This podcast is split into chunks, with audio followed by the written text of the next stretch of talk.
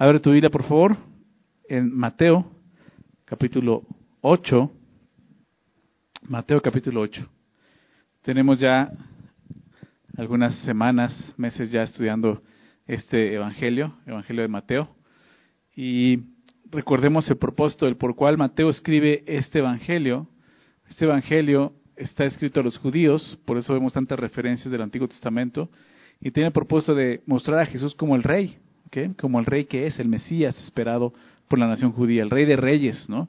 Después de haber estudiado eh, los dos libros de reyes en el Antiguo Testamento, pues pasamos a estudiar en Mateo porque presenta al rey de reyes, a Jesús. ¿no? Después de ver a todos estos reyes del Antiguo Testamento que cometieron tantos errores. Realmente pocos fueron los que sometieron a Dios, muy poquitos, no la mayoría hicieron lo malo delante de Dios. Pues tenemos que ver al verdadero rey, ¿no? Al rey Jesús, que Mateo lo presenta así como el rey de reyes, el Mesías esperado de la nación de Israel. Después de describir eh, Mateo acerca del capítulo 5, 6 y 7, que es el sermón que estudiamos, Sermón del Monte, ya unas semanas atrás, Estuvimos estudiando, comenzamos hace unas semanas atrás a estudiar el Sermón del Monte, terminamos la semana pasada.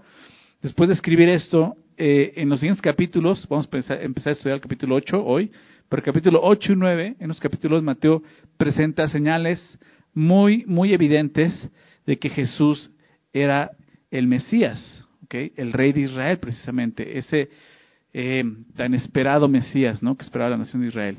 Y, lo hace muy claramente, y ese propósito de, Mateo, te recordaba eso, eh, presentar a Jesús como el rey, como el Mesías. Y en estos capítulos va a estar mostrando evidencias de eso, señales acerca de esto. Quiero eh, adelantarme un poquito. Fíjate, Mateo 11, fíjate lo, que, lo que sucede. Porque e, esas señales iban a mostrar quién era Jesús a través de esas señales. Mateo 11, es, si te acuerdas, es cuando Juan el Bautista manda a sus discípulos, Juan está encarcelado, y manda a sus discípulos a preguntarle a Jesús, oh, si eres, si eres el Mesías, ¿no? ¿Recuerdan eso? ¿No? Dices, ¿cómo crees, Juan? Si tú eres el precursor, tú lo anunciaste y ahora estás dudando, ¿no? Pero vean lo lo que dice. Y al oír Juan, estoy en el capítulo 11, verso 2, al oír Juan, en la cárcel, los hechos de Cristo, le envió dos de sus discípulos para preguntarle, ¿eres tú aquel que ha de venir o esperaremos a otro? Fíjate lo que responde Jesús. Les dijo, id y haced saber a Juan las cosas que oís y veis. Los ciegos ven, los cojos andan, los leprosos son limpiados, los sordos oyen, los muertos son resucitados y a los pobres es anunciado el Evangelio. Entonces, todas estas cosas eran señales, prácticamente lo dice porque Juan sabía esto, esas son señales que iba a ser Mesías. ¿okay? Y son las señales que va a empezar a mostrarnos Mateo en capítulo 8 y 9. ¿no? de cómo Jesús era ese Mesías. Fíjate adelante lo que dice en el capítulo 12, ahí adelante en el verso 28, más adelante acusan a Jesús de esa manera que él, él eh, habla por, por Belcebú, por Satanás, ¿no? Por los demonios, ¿no? Pero ve lo que dice, pero si yo, si yo por el Espíritu de Dios he hecho fuera los demonios, hago esta obra por medio del Espíritu de Dios, fíjate lo que dice, ciertamente ha llegado a ustedes el reino de Dios. Nuevamente, ¿qué está mostrando? Jesús me está diciendo, es una evidencia de que el reino de Dios está presente, de que el Mesías ha, llegado, de que el rey está aquí. Si yo hago esto, realmente es así, ¿no? Entonces, todas estas eran señales representando esto. Mateo eh, en su narración está continuando realmente con el orden en que Jesús ministró. Déjame recordarte esto em, como, como el, el, resumen de lo que empezamos a ver desde el capítulo 5, pero quiero que veamos esto en el capítulo 4. Fíjate lo que dice al final, capítulo 4, antes de empezar con el sermón del monte, fíjate lo que dijo Mateo, bueno, lo que dijo Jesús en, en el verso 23, Mateo 4, 23. Y recorrió Jesús toda Galilea, fíjate lo que dice Mateo, enseñando en las sinagogas de ellos y predicando el evangelio del reino. Cuando estudiamos eso te decía, el primer ministerio de Jesús era la predicación, la enseñanza y la predicación. Antes de estar haciendo sanidades, milagros, era esto, enseñanza, predicación, predicando dice el Evangelio del Reino, y sanando, dice, toda enfermedad y toda dolencia en el pueblo. Y se difundió su fama por toda Siria, y le trajeron todos los que tenían dolencia, los afligidos por diversas enfermedades y tormentos, los endemoniados, lunáticos y paralíticos, y los sanó. Y le siguió mucha gente de Galilea, de Decápolis, de Jerusalén, de Judea y del otro lado del Jordán. Entonces, esto es lo que Jesús eh, más bien Mateo ya empieza a narrar lo que está pasando, lo que hizo Jesús. Empezó predicando el Evangelio, sus enseñanzas, todo el sermón del monte habla de eso. Y entonces después empieza con las sanidades, los milagros, que como vamos a ver y te mencioné ahorita son solamente señales, evidencias de que, pues de que él era el Mesías. Una señal, eh, comúnmente vemos estos milagros, estas sanidades, ¿no? como señales de Jesús, ¿no? y los conocemos así como señales y prodigios de Jesús. Pero ¿por qué señales? Pues una señal que hace, ¿cuál es el propósito de una señal? Señalar algo, ¿no? Está señalando algo. Pues eso, esos son señales, señalan quién es Jesús. Jesús es el Mesías, ¿se dan cuenta? Por eso se conocen como señales. A Jesús los judíos le decían, danos una señal, no, danos una señal de que tú eres el Mesías. Y Jesús dice, no les va a hacer ninguna otra señal a ustedes, ¿verdad? Porque no estaban creyendo. Tantas señales que hizo Jesús no creían. La única señal que les espera es la de Jonás, ¿verdad? Que está hablando de la resurrección, su muerte y resurrección más adelante. Pero las señales tenían el propósito de mostrar quién era Jesús. Entonces, eh, ¿por qué empiezo con esto? Porque vamos a empezar a ver muchos de esos milagros, sanidades, ¿verdad? Y, y, tienen el propósito de esto, de mostrar que Jesús era ese tan esperado Mesías, ¿ok? El rey de Israel. Y así fue. Vamos a ver realmente el poder de Jesús obrando, porque ese era el propósito de las señales, mostrar pues que él no era cualquier hombre, ¿no? Su poder se manifestaba como el Mesías. El poder de Jesús se manifiesta en los siguientes capítulos de la siguiente manera. Su poder lo vamos a ver de tres formas. Sobre las enfermedades, lo vamos a ver su poder sobre el mundo natural y por último su poder sobre el mundo espiritual. Así es como Jesús se manifestó. Jesús demostró que tiene poder sobre el orden físico y el orden espiritual. Y vamos a empezar a ver esto en el capítulo 8. Voy a leer eh, los primeros versículos y después de eso oramos para iniciar, ¿ok? Dice así verso 1, cuando descendió Jesús del monte, le seguía mucha gente. Y aquí vino un leproso y se postró ante él diciendo, Señor, si quieres, puedes limpiarme. Jesús extendió la mano y le tocó diciendo, quiero, sé limpio. Y al instante su lepra desapareció. Entonces Jesús le dijo, mira, no lo digas a nadie, sino ve, muéstrate al sacerdote y presenta la ofrenda que ordenó Moisés para testimonio a ellos. Vamos a orar.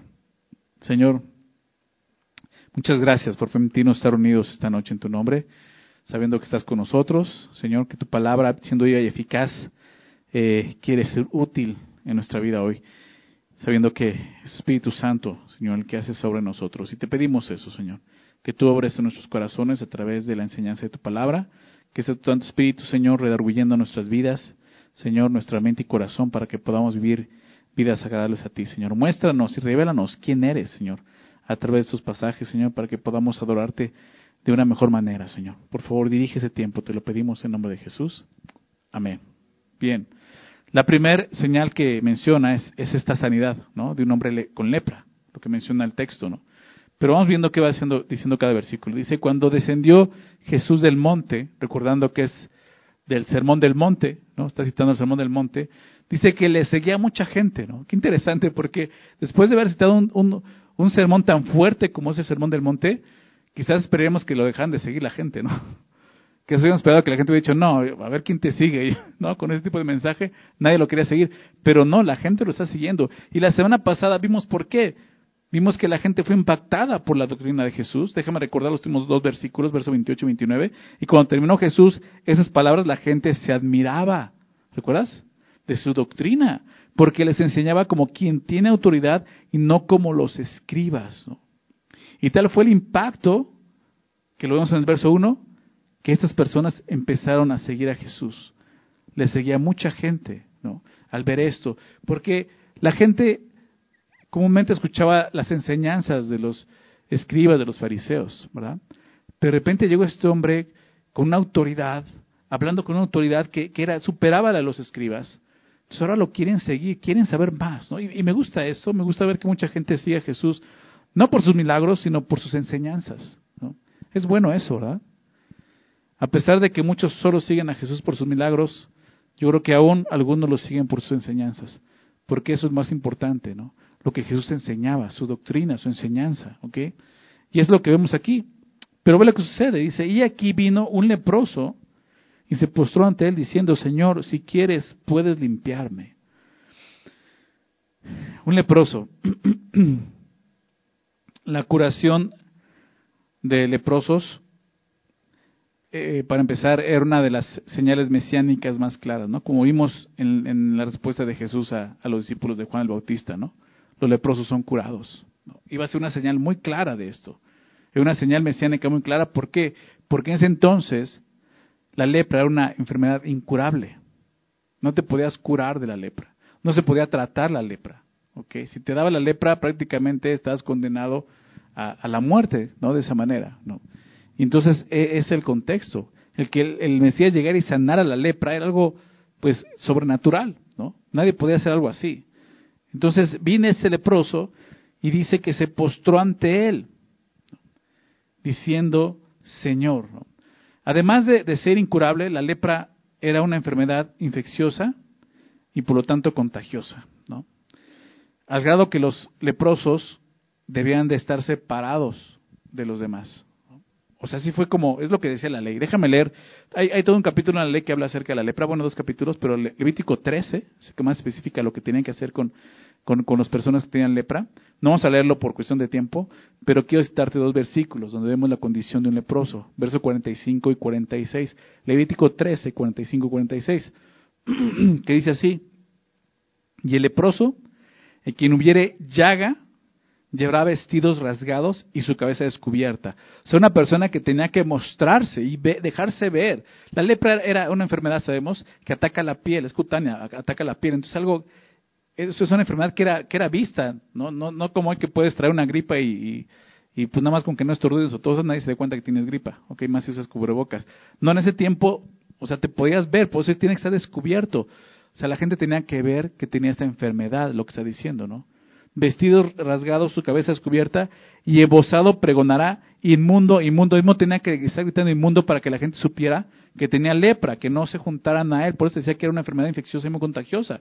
Todo el tiempo dice que la llaga estuviera en él, será inmundo. Era visto como una persona inmunda, ceremonialmente, ¿no? pero también físicamente por la infección ¿no? Y, lo peligroso de la enfermedad, pues eh, eh, tenía que él estar gritando esto, inmundo, inmundo todo el tiempo que, la llaga estuviera en él, será inmundo, estará impuro y habitará, fíjate, habitará solo. Fuera del campamento será su morada. ¿Te das cuenta? Tenían que, que sacarlos del campamento en ese momento de Israel. Vivir solos, experimentar la soledad. ¿No? Bien iría si alguien más le daba lepra y ya tenía un compañero, ¿no? De lepra. Pero una persona así, los leprosos eran socialmente marginados, ¿te das cuenta? La mayoría de las personas sanas prefiere ignorarlos para no tener ningún contacto con ellos.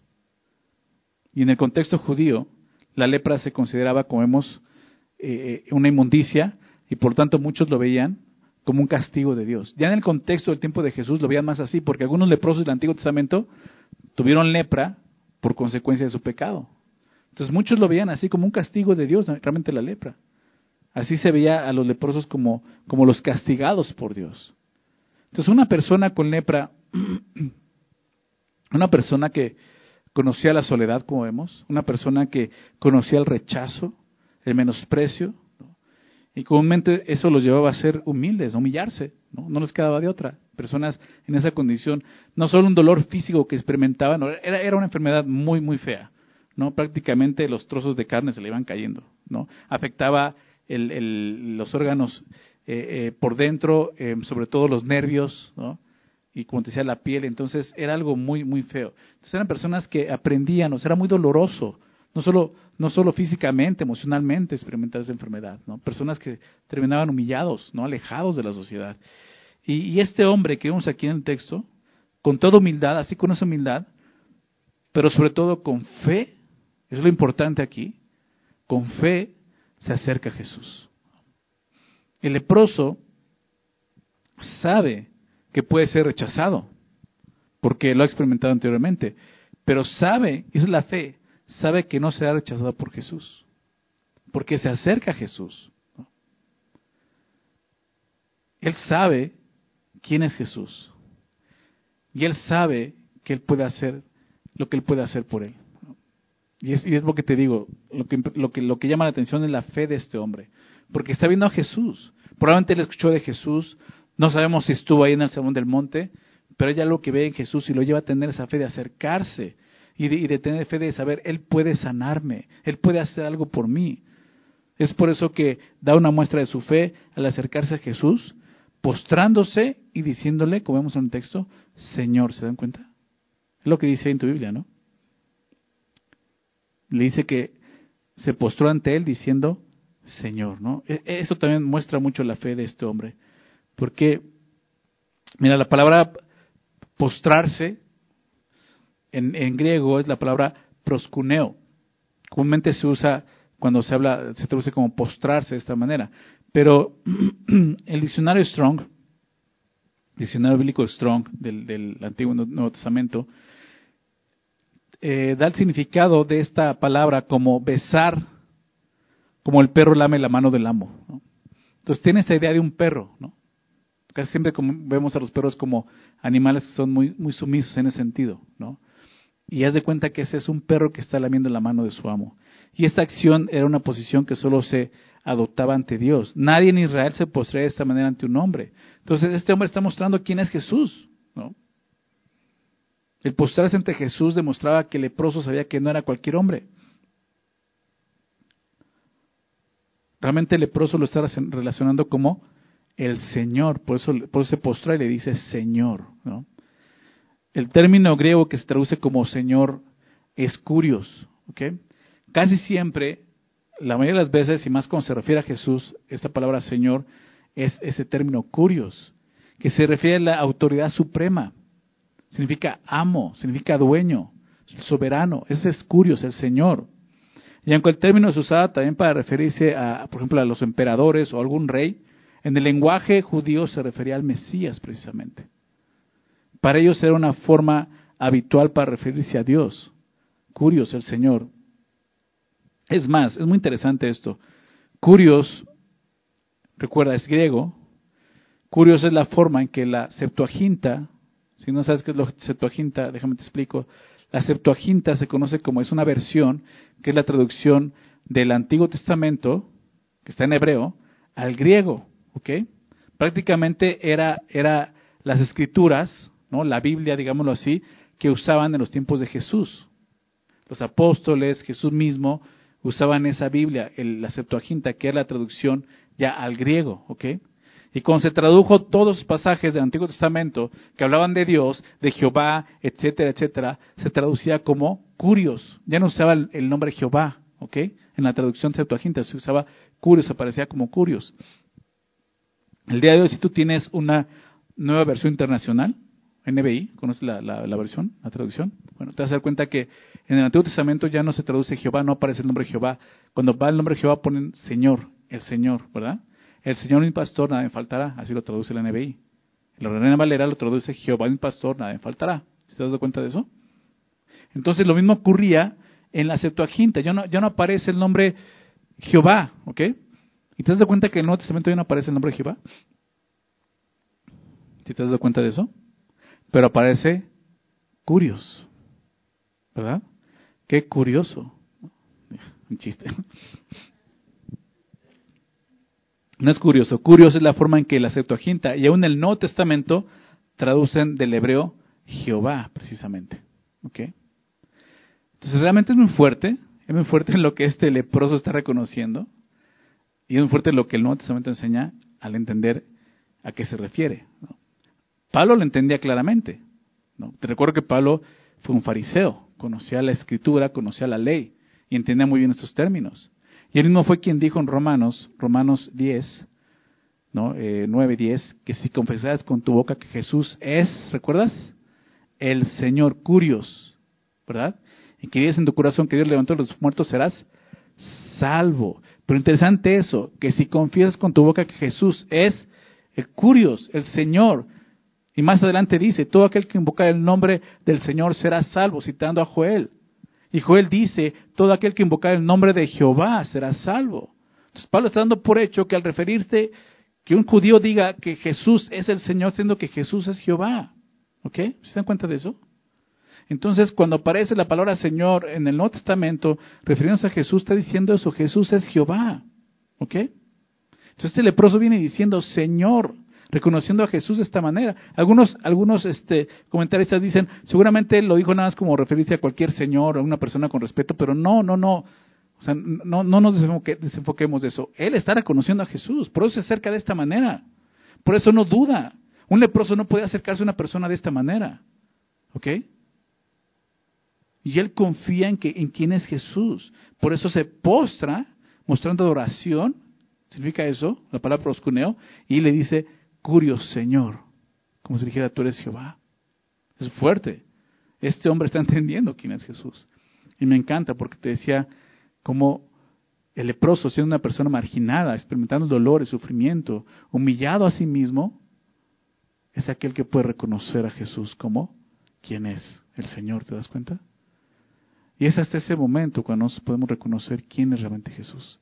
Hasta que nos humillamos de corazón entendemos que somos leprosos espiritualmente hablando y podemos ver a Jesús como ese gran Salvador que es y como el Dios que es. Este hombre está viniendo así delante de Jesús. Por lo tanto, lo que hace el leproso más que un saludo es un acto de adoración, postrándose y llamándole Señor.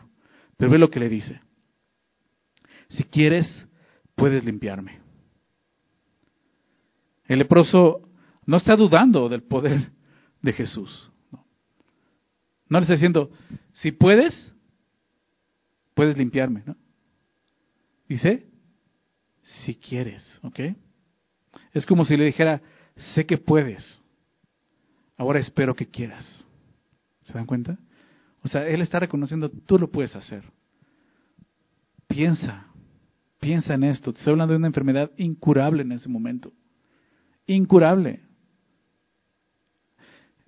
Cuando tú lees Levítico 13 y 14, que habla de, cómo tratar la lepra y, menciona lo que tenía que hacerse cuando una persona fuera sanada de lepra, fue algo que nunca se hizo porque nadie sanaba de lepra. Nadie sanaba de lepra. Muchos pueden decir, ¿y para qué pone eso? ¿Por qué la ley habla de aquellos que son sanados de lepra si realmente nadie va a sanar de lepra? ¿Por qué? Porque iba a llegar esto. Mateo 8, donde Jesús iba a sanar a un leproso. ¿Sí se dan cuenta de eso?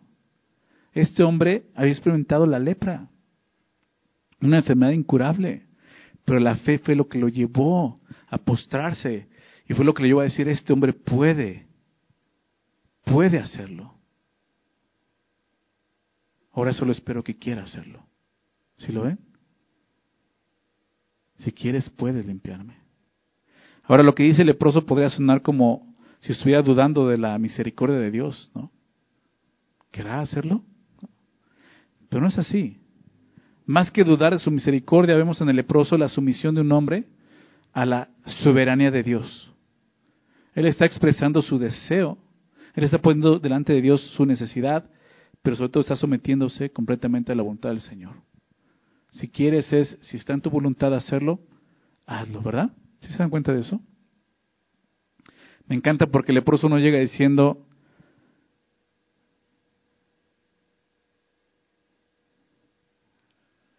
Sé que puedes. Es más, declaro sanidad. casi casi te ordeno que me sanes. No. Si quieres, puedes. Puedes limpiarme, ¿verdad? O sea, es lo que está mostrando sometiéndose al Señorío de Jesús. Sé que puedes hacerlo. Sé que tienes todo el poder de hacerlo. Pero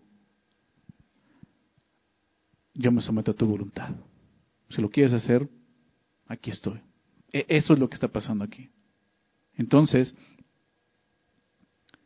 a veces como este leproso, nos acercamos a Jesús sabiendo que Él es poderoso, pero a veces dudamos de su buena voluntad, ¿verdad? Y tenemos que confiar en que Él nos ama, pero también tenemos que ser como leproso, someternos a eso. Si quieres, Señor, o sea, no está mal orar por sanidad, ¿verdad? No está mal que lo hagamos. Pero queremos por sanidad no quiere decir que Dios lo va a hacer simplemente porque oramos.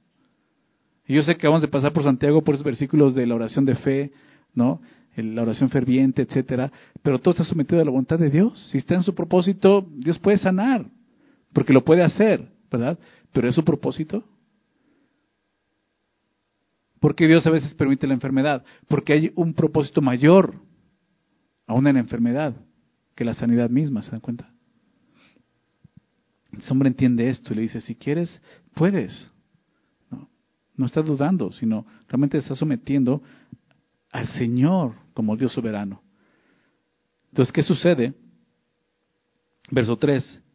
Dice, Jesús extendió la mano y le tocó diciendo, quiero, sé limpio. Y en instante dice, su lepra desapareció. O sea, si, si ya era sorprendente que un leproso se acercara a Jesús de esta manera, o sea, aún más sorprendente fue que Jesús tocase al leproso, ¿no? O sea, todos hubieran pensado, Jesús se va a quitar porque es un leproso. Pero no. O sea, Jesús sabe quién es este leproso. Conoce la fe de este hombre. Y Jesús simplemente dice que extendió la mano y le tocó. Y es el toque sanador de Jesús, ¿verdad? Ese toque que está para todos aquellos que se acercan a Jesús de esta manera, con fe, pero también con sumisión, con humildad. La ley prohibía lo que Jesús acaba de hacer, ¿verdad? Estaba prohibido esto, ya que aquel que tocara un leproso quedaba inmundo, decía la ley. Aquel que tocaba un leproso quedaba ceremonialmente inmundo y, y aún así podía contagiarse de la misma lepra. En la siguiente historia vamos a ver la sanidad de Jesús a distancia. Ahorita lo vamos a ver con Centurión. O sea, él podía haber sanado al leproso de la misma manera. Simplemente con haberlo dicho, no, no necesitaba tocarlo, ¿me explico? Pero Jesús decidió en este caso tocarlo físicamente. Y eso fue porque Jesús tenía un propósito al sanarlo de esta manera. A veces Jesús lo hace de una forma, a veces lo hace de otra manera. No siempre va a ser igual. Todo tiene que ver con el fin y el propósito de Dios. Al hacerlo de esta manera, Jesús, o sea, ¿por qué lo hace de esta manera? Porque Jesús también pudo haberlo sanado así, sin tocarlo, ¿no? Igual dice, pues así ya no, no me hago inmundo ni nada. No. Jesús lo hace de esta manera porque Jesús pone manifiesto algo muy importante, su incontaminable condición.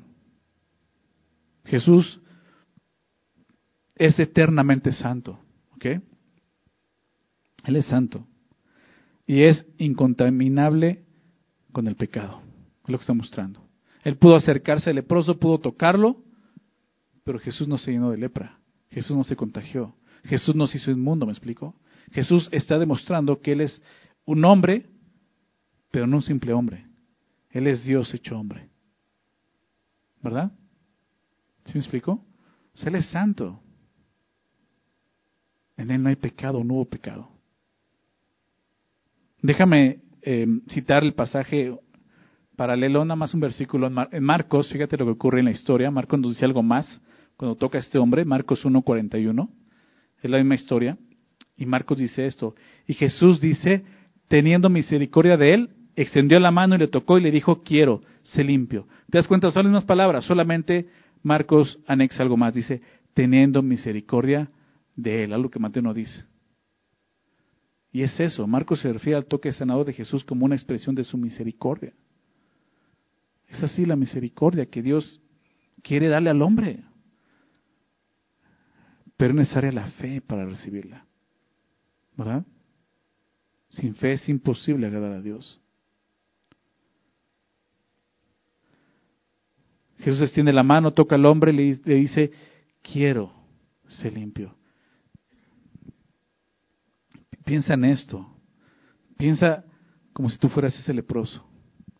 No dice cuánto tiempo lleva con la lepra. No sabemos cuántos meses, años, quizás, con esa enfermedad, esperando morir solamente. Y ahora encuentra, encuentra eso, sanidad.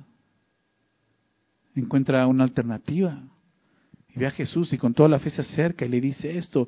Y ahora escuchar de Jesús de esas palabras, quiero. Porque bien pudo haberle dicho, no, no es el momento. O sea, es que eso no, es, no, es, no está en la potestad de Dios. No, de escuchar decir quiero. Jesús expresa su deseo al responder de esta manera. En respuesta a la petición del leproso, si quieres, Jesús dice, quiero. Esto nos lleva a nosotros acercarnos a Dios con esa misma fe. Y tener esas peticiones delante de Él. Y saber que Dios puede decir, si quiero esto. ¿Verdad? Se limpio, le dice. Al querer va unido también el poder, ¿no? Se limpio. La respuesta de Jesús es muy sencilla pero contundente. Se limpió. Y obviamente vemos una expresión de autoridad y de poder en Jesús. Y dice que al instante su lepra desapareció. Al instante. Fue un milagro, obviamente. La restauración fue plena e inmediata, es lo que vemos. No importa cuán seria o avanzada fuera la lepra de este hombre, su sanidad fue absoluta, es lo que dice el texto. Así, en un instante, la lepra totalmente desapareció. O sea, cualquier rastro de lesión que hubiera tenido en su cuerpo desapareció. O sea, pudo haberse detenido la lepra, pero a lo mejor ya no tenía un dedo, ¿no? A lo mejor el labio se le había caído. O sea, todo estaba restaurado. O sea, no fue solamente como un médico que, mira, tómate esto, échate este polvito, espérate una semana, se te va a quitar. Sí va a quedar ahí alguna marquita, algo. No, dice, al instante desapareció la lepra. Junto con él todas sus, sus lesiones que pueden haber tenido. Ahora este hombre era un hombre restaurado y sano. Era un hombre nuevo, ¿se dan cuenta? Este hombre estaba a punto de experimentar no solo una restauración física, sino también una restauración social. Ya no sufrirá más desprecio, ya no más soledad, ya no más marginación. Él se ha restaurado a la sociedad. ¿Qué nos enseña esta historia a nosotros? Tú sabes que la lepra en la Biblia representa o simboliza el pecado. Y así como la lepra tiene la capacidad de dañar físicamente y socialmente a una persona, de igual manera el pecado afecta a una persona. ¿Verdad? Nos afecta a nosotros mismos, afecta a los demás, nuestro pecado, y así somos.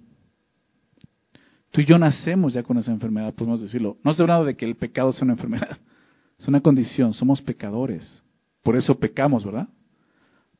No es que nos vemos pecadores porque un día pecamos, no, ya somos pecadores. En nosotros hay pecado. Y solamente se empieza a manifestar lo que ya está dentro de nosotros. Así es la lepra. Por eso es símbolo de, del pecado la lepra. Pero Jesús vino a traer sanidad y salvación, precisamente de ese mal, el pecado en nosotros para restaurarnos. Jesús vino a, salvarnos del poder y las consecuencias del pecado. Él nos restaura completamente si mostramos la misma fe de este hombre leproso. Acercarnos a Él con esa reverencia, reconociendo su autoridad. Es lo que necesitamos, creer y confiar que Él es el Señor, que Jesús es Dios y que vino para salvarnos. Y entonces vamos a experimentar una sanidad completa, siendo restaurados de los efectos del pecado. Lo que Dios quiere, ¿verdad? Nos recuerda eso, lo que Jesús hizo. Por eso es lo que Jesús estaba mostrando. Sí, sanando una enfermedad, pero a través de eso está mostrando que Él vino a salvarnos del poder del pecado. Veamos lo que dice el verso 4. Entonces Jesús le dijo, ve lo que le dice al leproso. Dice, mira, no le digas a nadie, sino ve, muéstrate al sacerdote y presenta la ofrenda que ordenó Moisés para testimonio a ellos. La ley la ley decía, porque dice esto, ve, eh, no digas a nadie esto, sino ve, muéstrate al sacerdote y presenta ofrenda. ¿no?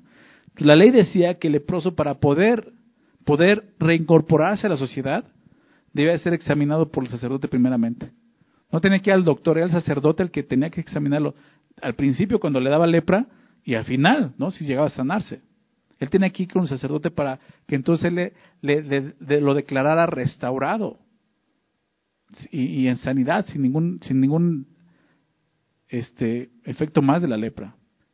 Y después de eso, la ley decía que debía de seguir una serie de rituales que simplemente eh, simbolizaban la limpieza o pureza, incluyendo una ofrenda por su pecado para que el sacerdote hiciera expiación por él. Solo y solo de, ese de ese modo, de esa manera, él podría incorporarse a la sociedad.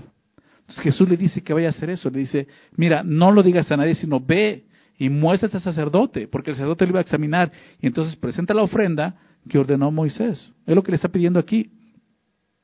Ahora, ¿por qué Jesús le dice que no se lo diga a nadie? ¿No sería algo muy bueno? Que él pudiera decir, mira, él es el Mesías, ve lo que hizo, ¿No fue lo que vimos en Mateo? Bueno, más adelante en el, en, el verso 11, cuando ve a Juan, Juan manda a los discípulos, que precisamente la limpieza, la curación de la lepra era una manifestación del Mesías. Lo menos que era, ve y dile a todos. Pero ¿por qué Jesús dice no se digas a nadie? Bueno, el texto da la razón realmente. No es que nunca fuera a decir lo que Jesús había hecho en él o con él, sino más bien es un asunto de prioridad. ¿A qué me refiero? Lo primero que él debía hacer era cumplir la ley. Antes de que vayas y empieces a hablar de esto, ve y cumple con lo que la ley dice. ¿Por qué hace esto Jesús? Creo que esto fue lo que vimos anteriormente en el Sermón del Monte precisamente. Jesús lo dijo de esta manera. Mateo 5, 17. Dijo, no penséis que he venido para abrogar la ley de los profetas, ¿recuerdan? No he venido para abrogar, sino para cumplir. Y es lo que Jesús vino a hacer. Entonces le dice, ahora ve y cumple con lo que la ley demanda. ¿Por qué? Piensa en esto. Porque nadie más, nadie más a ese momento ha hecho una ofrenda de este tipo por la curación de una lepra. O sea, imagínate que ha llegado el leproso con el sacerdote y le ha dicho, mira, yo tenía lepra, ya se me quitó, ¿no? O sea, veme, o sea, el sacerdote tenía que haber buscado, a ver, ¿dónde está ese pasaje? Porque nunca lo hemos usado, ¿no? ¿Dónde está el Levítico? En Levítico, ¿dónde está? ¿Qué tenemos que hacer ahora que fue sanado? Esto nunca había ocurrido. Por eso dice, para testimonio a ellos. El, propósito por el cual lo mandan los sacerdotes es este, para testimonio a ellos. Para que los sacerdotes fueran los primeros que pudieran ver el testimonio de este hombre y el testimonio de Jesús. Él es el Mesías. El testimonio sería que los sacerdotes al ver la sanidad de un leproso, la cual era imposible, siendo hecha por Jesús, vieran quién era Jesús. Lo que el leproso había visto, Él es el Mesías. Y esto nos recuerda a nosotros que antes de platicarle a otros las bendiciones que hemos recibido, debemos decirles de quién las hemos recibido. Podemos platicarle a mucha gente cómo nuestra familia ha sido restaurada, ¿verdad? Nuestra vida ha sido restaurada. no te olvides de decirles quién hizo eso. ¿Cómo sucedió eso? Fue a través de Jesús, ¿ok? De su obra. Vamos a ver la siguiente historia, capítulo, verso 5, perdón. Entrando Jesús en Capernaum, vino a él un centurión rogándole y diciendo, Señor, mi criado está postrado en casa, paralítico, gravemente atormentado.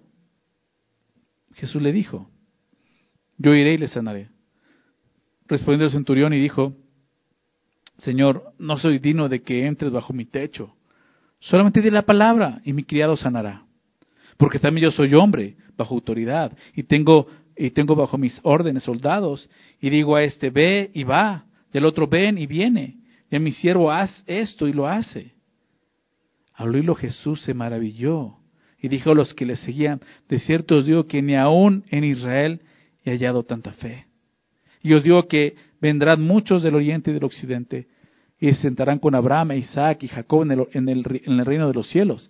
Mas los hijos del reino serán echados a las tinieblas de afuera. Allí será el lloro y el crujir de dientes. Entonces Jesús dijo al centurión, ve, y como creíste, te se ha hecho. Y su criado fue sanado en aquella misma hora. Otra historia de sanidad, ¿no? Jesús mostrando nuevamente su poder ¿no? en la enfermedad. Él tiene el poder de sanar. Y dice que Jesús entra en Capernaum y entrando viene a él un centurión rogándole. Muy interesante porque un centurión era un oficial militar que estaba al frente de 100 hombres, por eso es centurión, 100 hombres.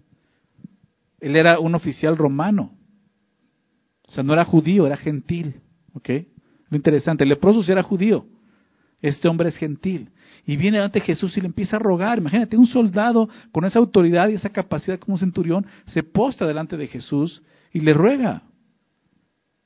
Lucas nos da un poco más información también acerca de esa historia. En Lucas 7, acompáñame Lucas 7, ahí sí quiero que leamos el, el pasaje, solamente para hacer hincapié en algunas cosas que, que Mateo no menciona. Lucas 7, verso 1. Esa es la misma, la misma imagen. Jesús viene bajando del sermón del monte. Lucas 6 es el sermón del monte. Y dice verso 1 de Lucas 7. Después que hubo terminado todas sus palabras al pueblo que le oía, entró en Capernaum. Es la historia, continúa ahí la historia. Y el siervo de un centurión, a quien éste quería mucho, estaba enfermo y a punto de morir. Lo que nos dice es que este centurión apreciaba mucho a su siervo. O sea, eso no era algo común en un centurión. Una persona tan dura como un soldado romano. Es un hombre diferente, ¿te das cuenta? Dice que él apreciaba, ¿no? Que quería mucho al siervo y estaba enfermo y a punto de morir. Dice el 3, y cuando el centurión oyó hablar de Jesús, le envió unos ancianos de los judíos rogándole que viniesen y sanasen a su siervo. Lo que Lucas nos dice es que realmente no fue el centurión quien fue a buscar a Jesús, él envió a gente a buscar a Jesús. Seguramente el centurión no quería ni siquiera incomodar a Jesús de esa manera. Él era gentil, recuérdalo. No quería incomodarlo. Dice que envió unos ancianos de los judíos, ¿te das cuenta? O sea, no gentiles, sino de los ancianos judíos, rogándole que viniese y sanase a su siervo. Y ellos vinieron a Jesús y lo rogaron con solicitud, diciendo, fíjate lo que dice, diciéndole, es digno de que le concedas esto. O sea, los judíos le dicen a Jesús, o sea, esta persona es digna de que hagas lo que te está pidiendo. ¿Por qué? Fíjate lo que dicen. Porque ama a nuestra nación y nos edifica una sinagoga. El centurión amaba a los judíos, algo no muy común, ¿no? con los romanos, apreciaba a los judíos. Es más, dice que les construyó una sinagoga, un lugar de adoración judío. No sabemos si era prosélito o no, este, este, este eh, centurión, pero amaba a los judíos, seguramente amaba al Dios de los judíos, se ha escuchado acerca del Dios de los, Dios de los judíos. Entonces dicen, eh, nos ama nuestra nación y se ha edificado una sinagoga. Y Jesús fue con ellos, pero cuando ya no estaba lejos de la casa, el centurión envió a él unos amigos diciendo, Señor, no te molestes. O sea, el centurión envía a otros diciéndole esto, ¿no? Cuando viene ya Jesús, no te molestes, pues no soy digno de que entres bajo mi techo. Vemos en toda esta parte como la humildad del centurión reconociendo, yo no soy digno de que me vengas a ver.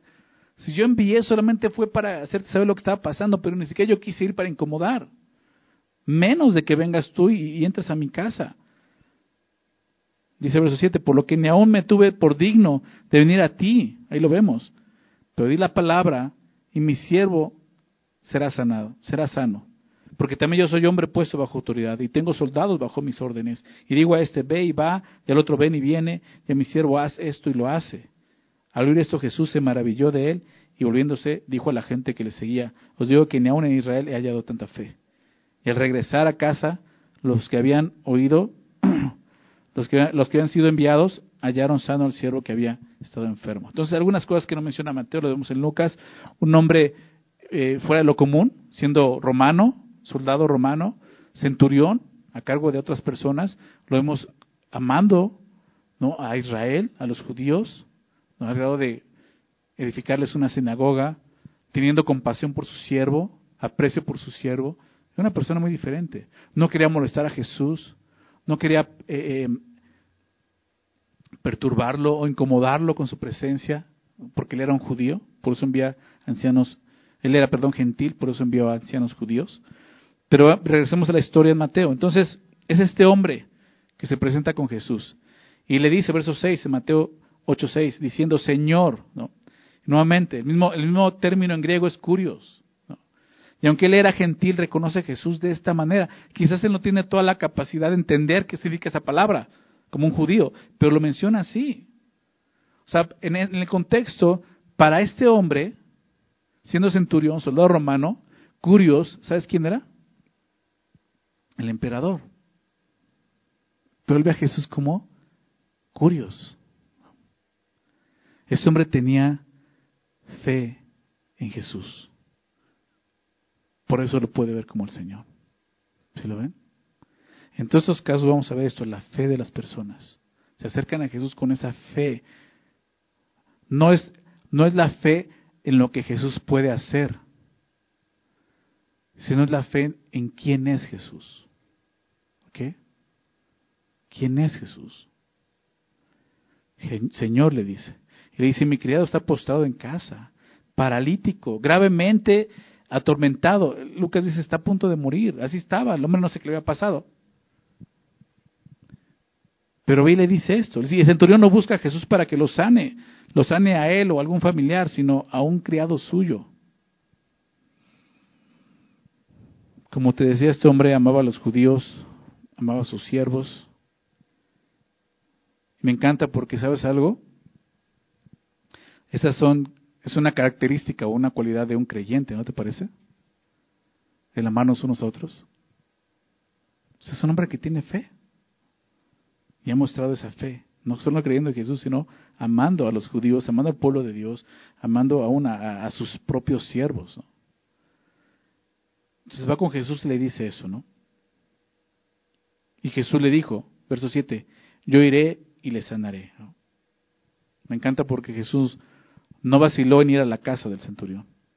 Vimos en Lucas cómo fue realmente. Él fue para allá. Él no dijo, pues desde aquí lo voy a sanar, no se preocupen. Él va para allá. Ahora, ¿por qué es interesante esto? Porque, y lo mismo es lo que muestra el centurión, porque no era bien visto que un judío entrara a la casa de un gentil. Y eso lo puedes ver en varias historias de la Biblia. Pedro con, con Cornelio. O sea, no era algo común y no era bien visto eso. Algunos consideraban este acto, o sea, que un judío entrara a la casa de un gentil, como un acto impuro delante de Dios. Sin embargo, no estaba contra la ley de Dios. Y por eso Jesús va y dice, yo iré y les sanaré. Pero antes de eso respondió el centurión y dijo, Señor, no soy digno de que entres bajo mi techo, como vemos en, Lucas. No soy digno.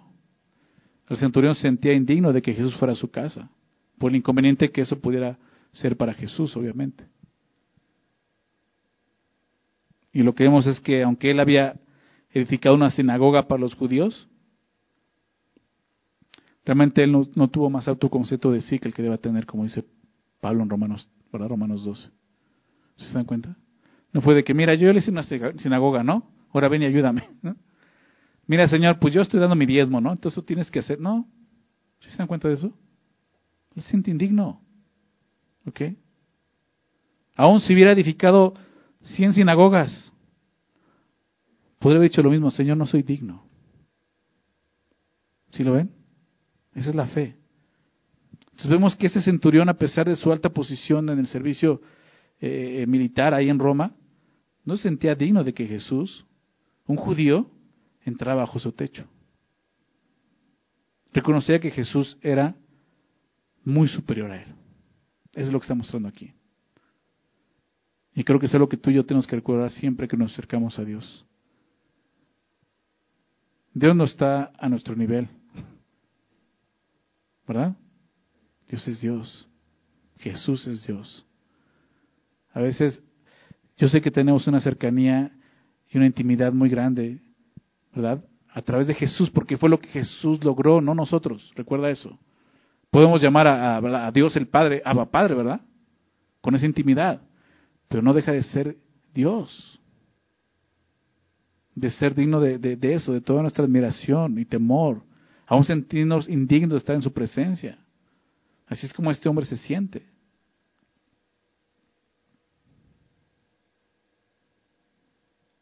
Y ve lo que le dice en el verso 8.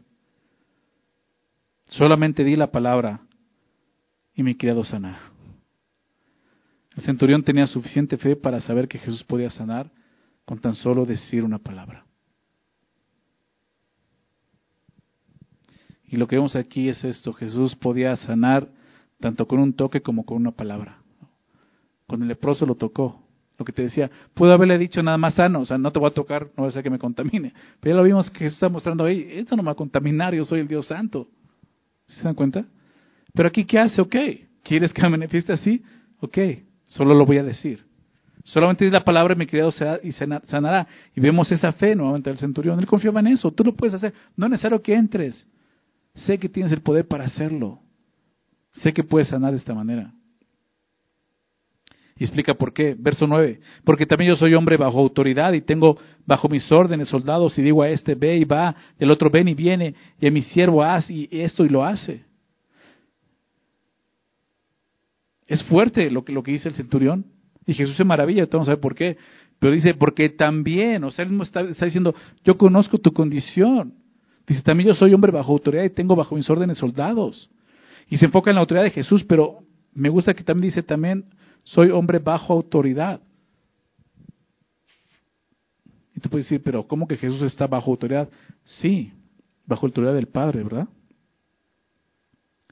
No sabemos si el cinturón lo hace con esa intención, pero si fuera con esa intención, este hombre está viendo a Jesús más allá de lo que los discípulos podían verlo. Lo que Jesús tantas veces les enseñó. Yo no vine a hacer mi voluntad, vine a hacer la voluntad de que me envió, ¿recuerdas? Sometiéndose al Padre algo tan importante para ti, para mí, de aprender y entender en Jesús.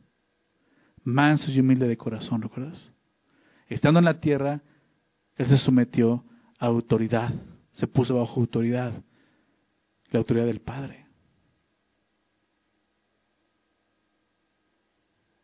Entonces yo necesitamos someternos de esa manera. Y no somos Jesús, ¿verdad? Pero lo, mejor para nosotros y lo natural, digámoslo así, para nosotros, es estar sometidos bajo la poderosa mano de Dios. La autoridad es algo muy importante en la iglesia y, y aún en el ser humano. Debe ser así. Todos los problemas el día de hoy que vemos en la sociedad de pecado, muchos de ellos vienen por este pecado, no estar sometidos bajo autoridad. Hay tanto desorden, tanta maldad, ¿verdad? En nuestra, en nuestra sociedad por eso, porque el de la autoridad no se respeta, porque la sujeción se ve como algo malo, no como algo bueno como debe de ser. Pero nosotros como creyentes debemos entender esto, porque la misma Trinidad muestra esa autoridad y sujeción.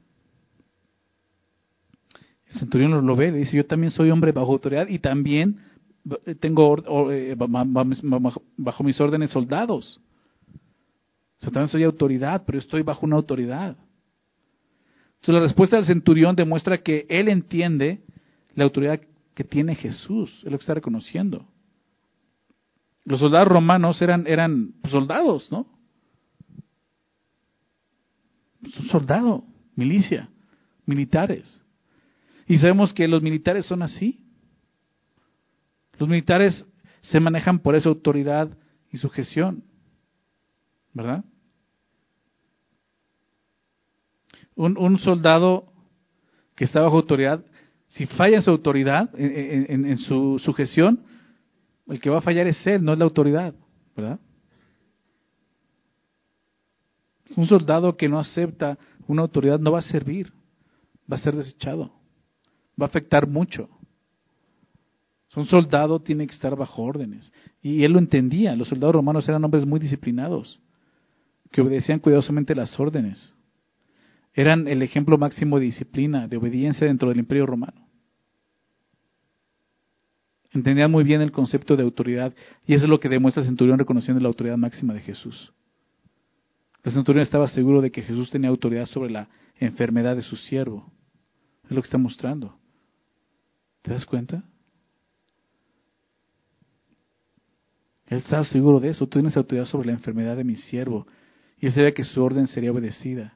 O sea, Jesús podía decirle la enfermedad ve y la enfermedad iba.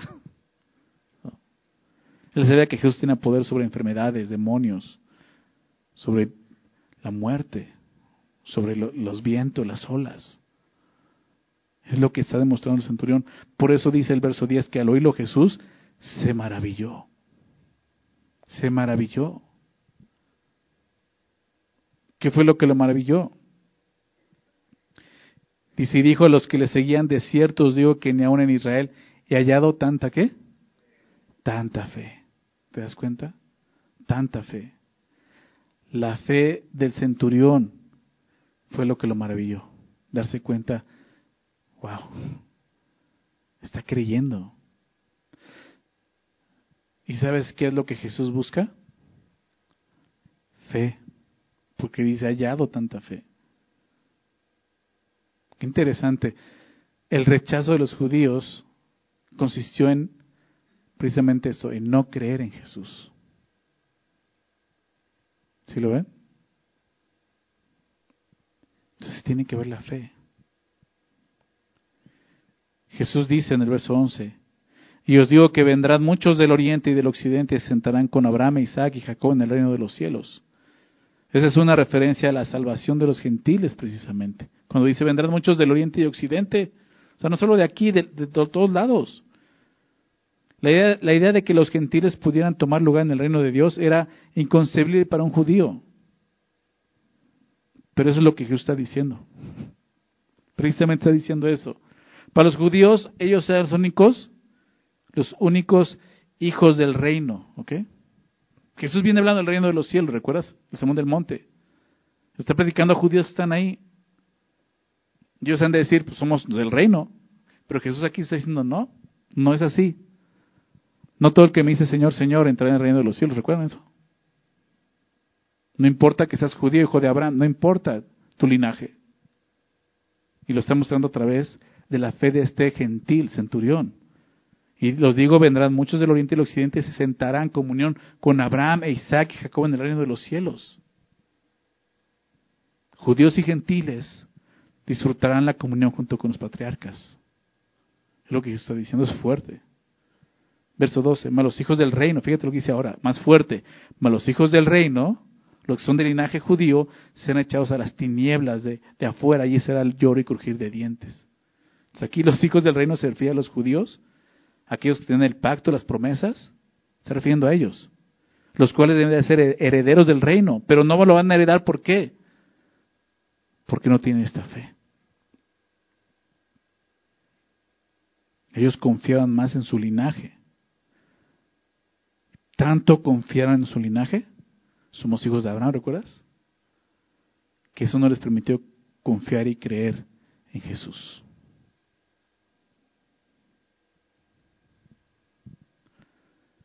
Nuestra fe tiene que estar puesta en Jesús. No puedes poner tu fe en decir es que yo crecí en una familia cristiana. ¿Me explico? Yo soy cristiana porque mi mamá es cristiana y mi papá es cristiano y con eso yo soy salvo. No. No. Es lo mismo que hicieron los judíos. Es lo que nos está enseñando este texto. Tú tienes que poner tu fe en Jesús de la misma manera que hicieron tus papás y un día creyeron de la misma manera. No creas que por haber nacido en una familia cristiana ahora ya soy cristiano. No va a pasar eso. No sucede así. ¿Ok? Nuestra fe, la fe que salva, es la fe que está puesta en la persona de Jesús, como vemos aquí.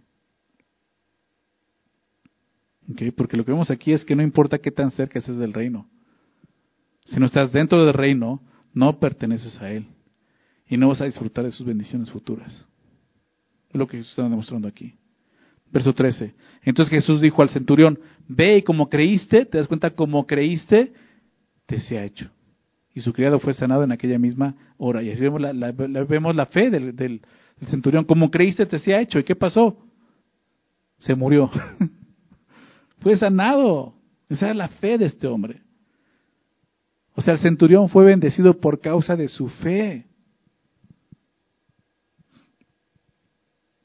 Este, este, milagro muestra, como veamos, el poder sanador de Jesús actuando desde la distancia, movido por la fe. Pero me encanta saber eso. ¿Por qué? Porque el día de hoy Jesús sigue haciendo lo mismo, sanando desde la distancia. Ya no está aquí Jesús, ¿verdad? Ya no está aquí en este mundo físicamente, pero Jesús sigue, continúa sanando y dando salvación, ¿verdad? Pero ¿qué necesitamos? Fe.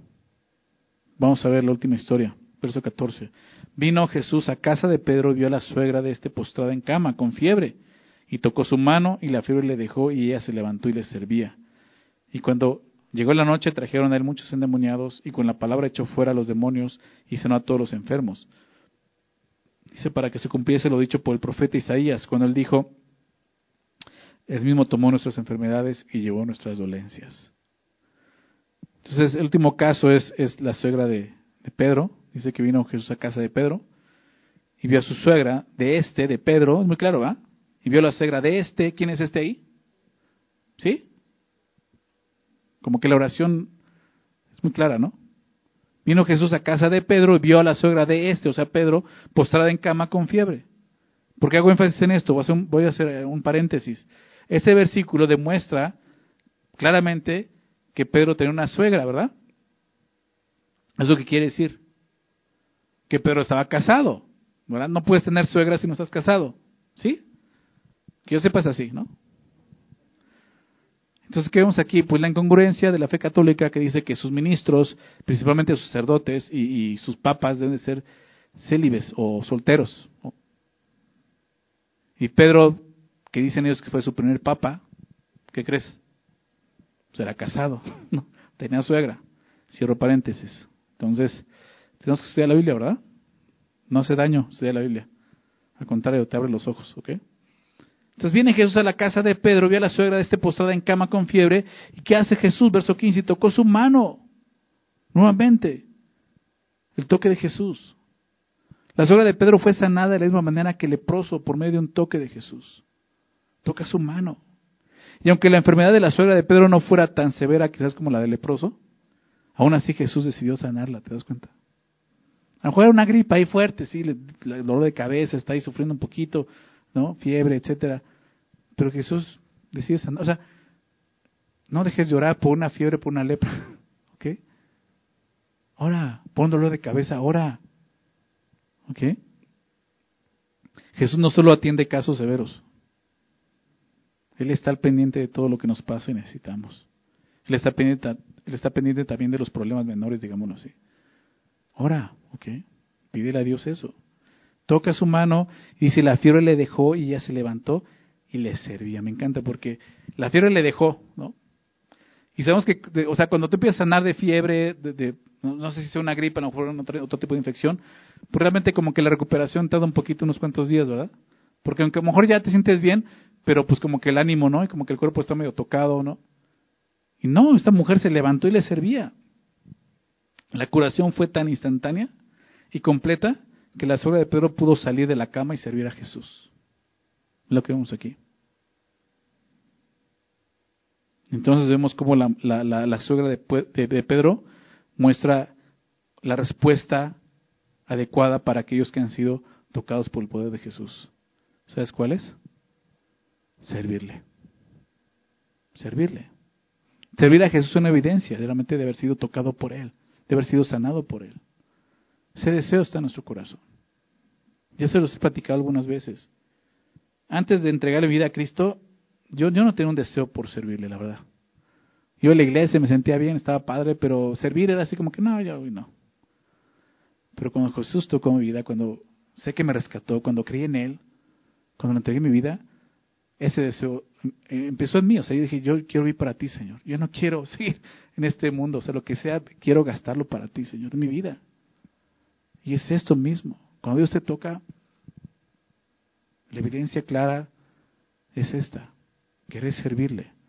La, la, la, la suegra de Pedro se para y le empieza a servir, ¿no? Y es así como Jesús sana a la suegra de, de Pedro, ¿no? Algunos comentaristas dicen que, que realmente Pedro niega a Jesús por esto. No, no, es cierto. Es un chiste, un mal chiste. Que porque sana a su suegra, no es cierto. Pero lo que vemos es esto, ¿no? Como ella inmediatamente les servía. Y dice algo más, y cuando llegó la noche, verso 16, trajeron a él muchos endemoniados, y con la palabra echó fuera los demonios, y sanó a todos los enfermos, ¿no? Entonces, seguramente, dice cuando, cuando llegó la noche, ¿por qué? Seguramente lo hicieron de noche por ser día de reposo. Al parecer, Marco menciona ¿no? que era día de reposo. Entonces tenían que esperar a que pasara hasta la noche, que día de reposo, para entonces poder llevarlos. Y trajeron a él, y entonces sí, muchos endemoniados, ¿no? Y con la palabra echó fuera a los demonios y sanó a todos los enfermos. Con solo hablar mostró su autoridad sobre los demonios y enfermedades, ¿te das cuenta? Y la siguiente semana vamos a ver un caso, ¿ok? Pero con solo su palabra, su toque, su palabra. Al echar fuera a los demonios, Jesús demostraba su poder sobre Satanás. Y así lo hizo. Verso 17 dice, para que se cumpliese lo dicho por el profeta Isaías, cuando dijo, Él mismo tomó nuestras enfermedades y llevó nuestras dolencias. ¿Sabes qué cita es esta? Isaías. 53. Acompáñame. Vamos a leer esta, esta, por estos versículos, tres versículos. Menciona el versículo 4 solamente, Isaías 54, pero quiero que leamos el contexto. Tú sabes que Isaías 53 está hablando de Jesús, el siervo sufriente, que los judíos no saben de quién está hablando. Es un pasaje mesiánico, pero para ellos el Mesías era triunfante. ¿Cómo va a sufrir de esta manera el Mesías si es nuestro rey, nuestro héroe? No entendían cómo Jesús venía a traer salvación y sanidad. Pero Isaías, y, Mateo lo entiende y por eso cita a Isaías para que se cumpliese lo dicho por el profeta Isaías. Dice así el verso 4. Ciertamente llevó Él nuestras enfermedades y sufrió nuestros dolores. Es lo que dice Mateo. Ciertamente, dice, Él, Jesús, llevó nuestras enfermedades, sufrió nuestros dolores. Y dice, y nosotros le tuvimos por azotado, por herido de Dios y abatido. ¿Por, qué digo esto? Porque tenemos que entender eh, a qué se refiere con que Jesús llevó nuestras enfermedades y dolores. No quiere decir que Jesús en la cruz llevó tu gripa, ¿no? Llevó esa lepra. Fíjate lo que dice Isaías, continúa diciendo, más el herido fue por nuestras rebeliones, molido por nuestros pecados, el castigo de nuestra paz fue sobre él, por su llega fuimos nosotros curados. Todos nosotros nos descarriamos como ovejas. Cada él se apartó por su camino, mas Jehová cargó en él el pecado de todos nosotros. Y eso tiene que ver con la, con la sanidad de Jesús. Primeramente la salvación del pecado, ¿se dan cuenta? Sabemos que muchas de las enfermedades, o más bien todas las enfermedades, todas las enfermedades que existen, son ocasionadas por la caída, por el pecado del hombre. Porque en el cielo, ¿qué crees? No haber gripa, no haber lepra. ¿Te das cuenta de eso? Es la condición de la caída, es el pecado. Y Jesús trajo sanidad de eso. La provisión para nuestra sanidad, tanto física como espiritual, fue hecha por los sufrimientos de Jesús, por sus llagas fuimos sanados, ¿te das cuenta? Esta obra sanadora de Jesús, lo que nos dice tanto Mateo, citando Isaías como Isaías, es que tuvo un costo. No fue, no fue que Jesús, como un mago que, a ver, pum, te sano y te... No. O sea, todo eso lo pagó, ¿te das cuenta? Él lo llevó. Es lo que Mateo quiere decirnos. Él es el Mesías. Él es el... Y a 53 es Jesús. Es el Mesías. No han entendido, no lo entendían los, los, judíos, pero Jesús venía de esa manera a traer sanidad, llevando nuestras enfermedades, nuestras dolencias, por nuestro pecado, muriendo en la cruz por nuestros pecados. Él pagó por nuestra sanidad. Realmente fue el costo de su propia agonía lo que Jesús llevó. Y es lo que Mateo termina aquí queriendo mostrarnos esto. Jesús no fue simplemente un, ¿cómo decirlo? Un sanador así, con polvitos mágicos, ¿no? Sanando a la gente. No, Él lo llevó en la cruz, Él pagó por eso. Hubo un costo por sanidades. Y con esto lo que nos quiere mostrar es cómo a través de sanidades primeramente viene la salvación. Te recuerdo algo, la palabra que se usa como sanidad o salvar, porque lo vamos a ver, es una palabra que habla de, eso, de salvación. ¿Por qué significa? Lo vamos a ver más adelante.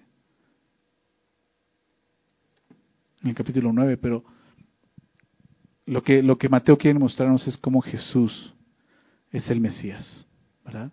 Sí, aquel que vino a traer sanidad, cumpliendo todas estas señales, mostrando quién era, pero sobre todo nos termina mostrando cómo lo hizo. Fue a través de su sufrimiento, a través de su agonía, a través de su dolor, a través de la cruz, que Jesús logró todo esto. Pero necesitamos creerlo.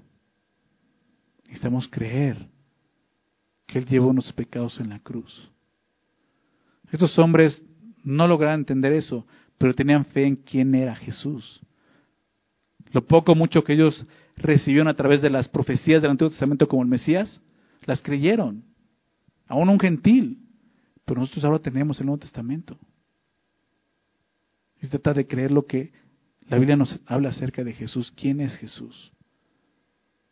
Jesús es ese hombre que, vino un día, que sanidades, que le puede seguir sanando como veamos a distancia, ¿verdad? Pero sobre todo es, Dios mismo quien hizo hombre y que llevó nuestros pecados en la cruz para darnos vida eterna. Jesús puede salvarnos de una enfermedad, sí, pero principalmente Él vino a salvarnos de la muerte, muerte eterna, muerte espiritual. ¿Por qué? Porque un día todos vamos a morir, ¿verdad? Si el Señor no viene antes, un día todos vamos a dejar este cuerpo, lo sabemos. Pero lo importante es a dónde vamos a ir. ¿Tienes fe? ¿La misma fe de este leproso? ¿La misma fe del centurión? Es ese tipo de fe. Esa fe que maravilló a Jesús, ¿verdad? Y Dios busca esa fe, como llamamos. Vamos a orar, ¿les parece? Señor, gracias por tu palabra. Gracias, Señor, por recordarnos una vez más, Señor, lo que tú hiciste en esa cruz por nosotros. El día de hoy, el, el, el hecho de que tú tengas el poder para sanar enfermedades, para sanarnos, aún no estando aquí presente, Señor, solo demuestra algo. Tú eres, tú eres el Salvador. Tú eres aquel que en verdad murió en la cruz por nuestros pecados y vino a traer vida eterna y salvación por medio de tu muerte y resurrección. Y le lo hemos creído y lo aceptamos, Señor. Gracias, Señor, por habernos sanado, principalmente haber, haber sanado nuestro corazón, Señor. Habernos restaurado, Señor, siendo así leprosos, Señor, espiritualmente, pecadores, sin cura alguna, Señor. Así estábamos, destinados a, a vivir separados de ti, Señor, apartados para siempre de ti. Y tú viniste a resolver eso en la cruz, llevando precisamente eso, nuestro dolor, nuestro pecado, para darnos vida eterna, Señor. Y solo tenemos que hacer algo. Creer en ti. Esa misma fe que manifestó ese hombre leproso al postrarse delante de ti y llamarte Señor. Esa misma fe que mostró este hombre gentil, centurión, no siendo de tu pueblo, pero reconociendo, Señor, tu autoridad. Es la misma fe que necesitamos nosotros, Señor. Es la misma fe que salva, Señor. Y te pido eso, Señor.